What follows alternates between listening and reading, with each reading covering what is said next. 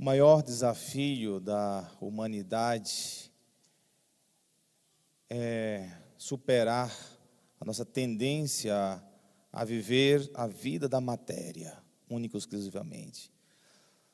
Nós temos uma tendência natural, posso dizer natural, porque todo ser humano tem essa tendência, de viver aquilo que os sentidos nos apontam, nós temos uma tendência de acreditar e viver segundo as coisas que estão na nossa frente. Mas nós somos um ser de matéria, mas somos um ser espiritual. E o grande desafio é, mesmo com essa tendência de irmos ao encontro daquilo que é matéria, nós superarmos com uma vida espiritual ou espiritualizada, uma busca por Deus.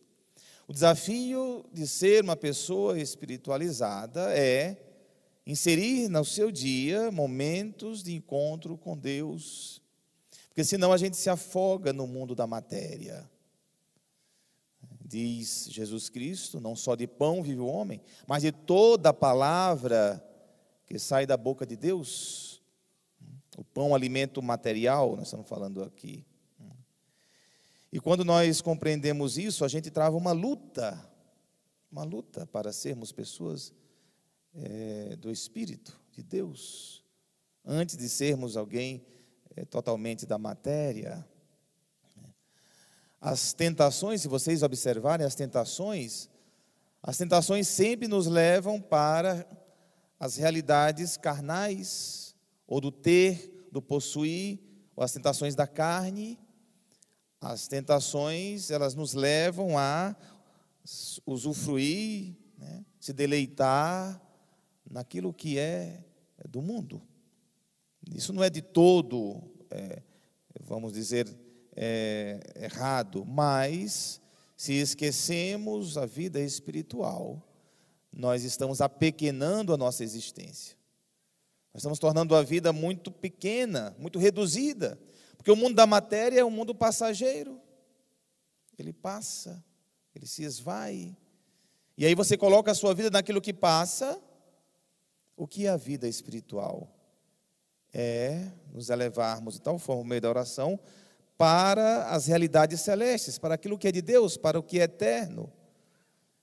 Nós vivemos sim a realidade da matéria, mas antes de tudo, devemos viver a realidade do céu. O primeiro passo do cristão é a realidade do céu.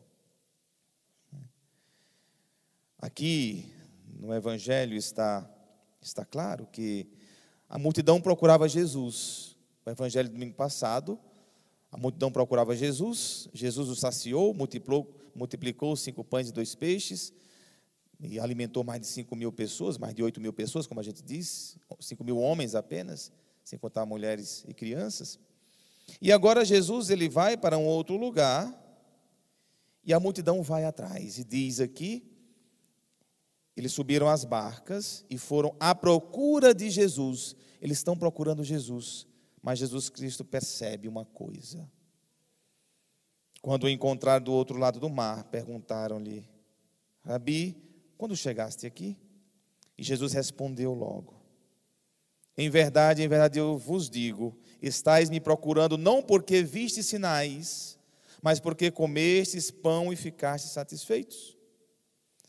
Jesus está falando do pão da matéria, eles estavam em busca de resolver o problema né, de alimento material, e Jesus queria dar muito mais muito mais para aquele povo. E ele diz: Esforçai-vos não pelo alimento que se perde, mas pelo alimento que permanece até a vida eterna e que o Filho do Homem vos dará.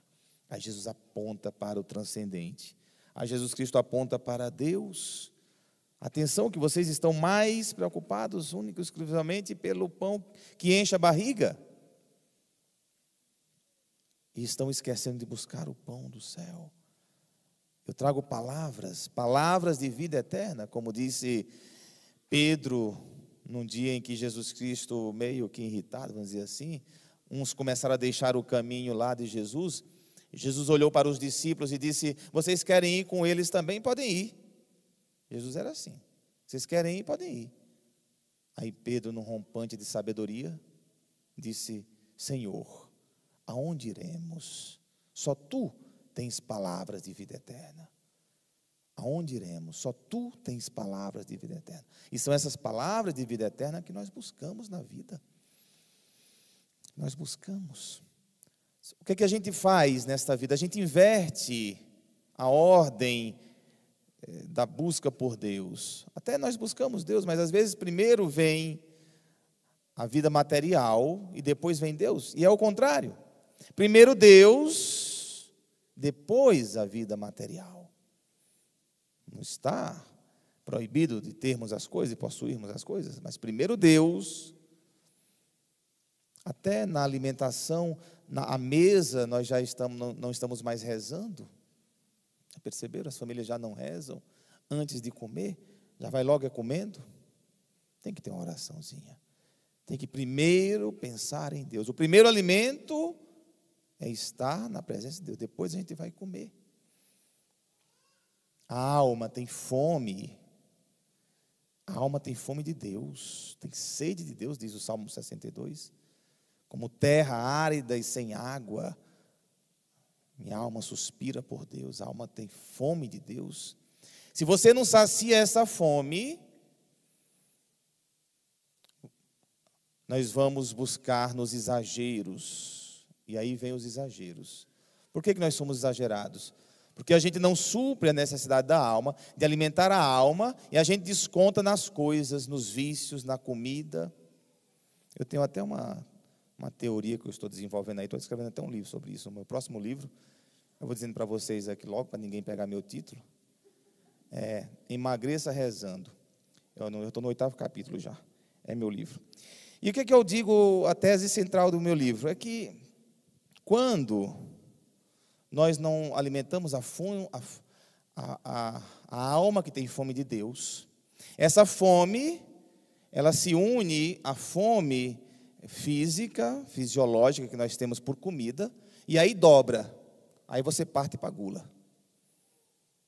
Você come o que o corpo quer, precisa, e ainda come o que a alma está buscando. Só que a alma busca Deus, e aí a gente tem gula. Então, no fundo, no fundo, gula é falta de oração, de intimidade com Deus, de alimentar a alma de Deus. E isso eu estou falando da comida, mas outros vício, outras coisas também. Diz um teólogo que, no fundo, no fundo, todo desejo humano, toda busca humana, no fundo, no fundo, é uma busca por Deus. Só que às vezes nós não sabemos e nos enganamos.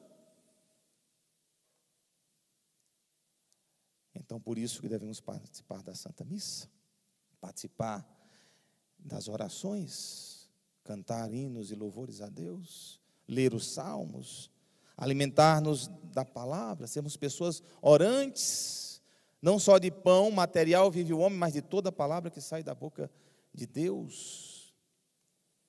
E o pão do céu, que é Jesus Cristo, que se faz presente na mesa da Eucaristia, esse alimento alimenta a alma. Você veio para alimentar a alma. Jesus Cristo milagrosamente se faz presente no pão e no vinho, se torna o nosso alimento. E aqueles, por algum motivo, por alguma orientação da igreja, preceito, não é, acessam esse alimento da Eucaristia, né, ou tem uma limitação, ou a segunda união, Deus está alimentando você. Da mesma forma que Jesus milagrosamente está presente na Eucaristia, ele se faz presente na sua vida, no seu coração também.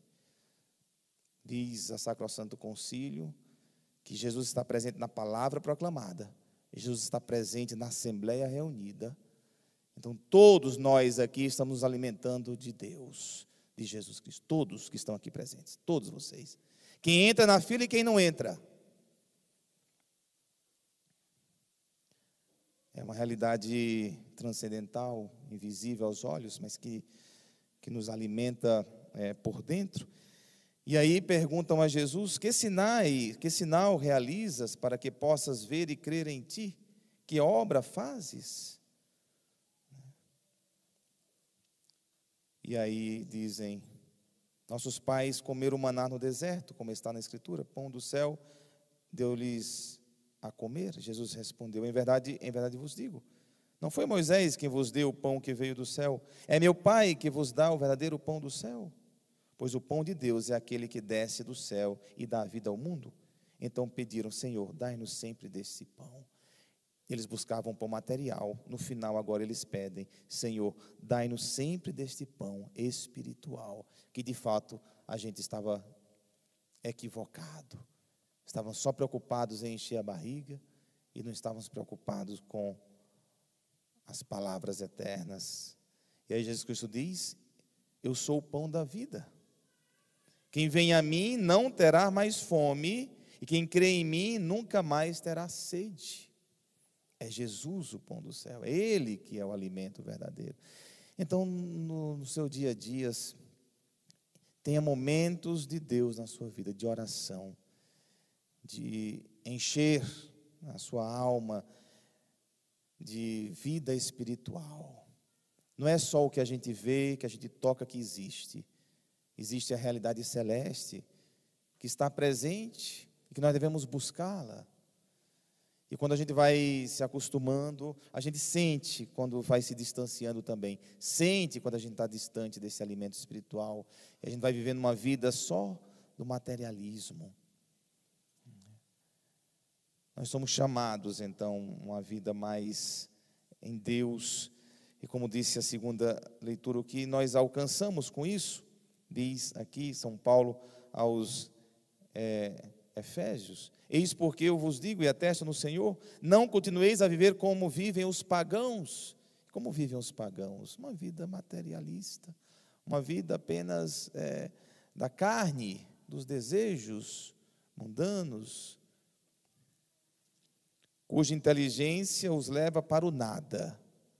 Porque no final das contas não, não sobra nada, não fica nada, porque tudo passa nesta vida. Quanto a vós, não é assim que aprendestes de Cristo. Se ao menos foi bem ele que ouvistes falar, e se é ele que vos foi ensinado, em conformidade com a verdade que está em Jesus. E diz algo aqui interessantíssimo: renunciando à vossa existência passada, despojai-vos do homem velho, que se corrompe sob o efeito das paixões enganadoras são Paulo usa, essa expressão paixões enganadoras, em outra parte usa paixões desordenadas. As paixões enganadoras e paixões desordenadas é quando se perde as estribeiras e se vive segundo os vícios, os exageros. Isso são paixões des, desordenadas, desgovernadas, paixões que nos tira do eixo, nos tiram do eixo. Essas são as paixões enganadoras e aí as pessoas vão vivendo isso neste este mundo. E aí diz São Paulo: e renovai o vosso espírito e a vossa mentalidade, revesti o homem novo, criado à imagem de Deus, em verdadeira justiça e santidade. Esta é a mensagem central da, da liturgia de hoje, do evangelho de hoje, e todos nós somos chamados a viver uma vida de maior sobriedade, de maior comunhão com Deus, de maior espiritualidade Antes de tudo, na nossa ordem do dia, Deus em primeiro lugar. Quando a gente coloca Deus em primeiro lugar, aí a gente pode ir fazer as coisas que temos que fazer. Viver as coisas que nós temos que fazer. O erro está em inverter. Você vive a bagaceira do mundo e depois quer ir para Deus. Primeiro Deus, primeiro Senhor. Primeiro, e aí nós vamos ter uma vida organizadinha em Deus. E quando a gente vacilar, a gente sabe para onde voltar. Volta para Deus, volta para o Senhor. Louvado seja o nosso Senhor Jesus Cristo.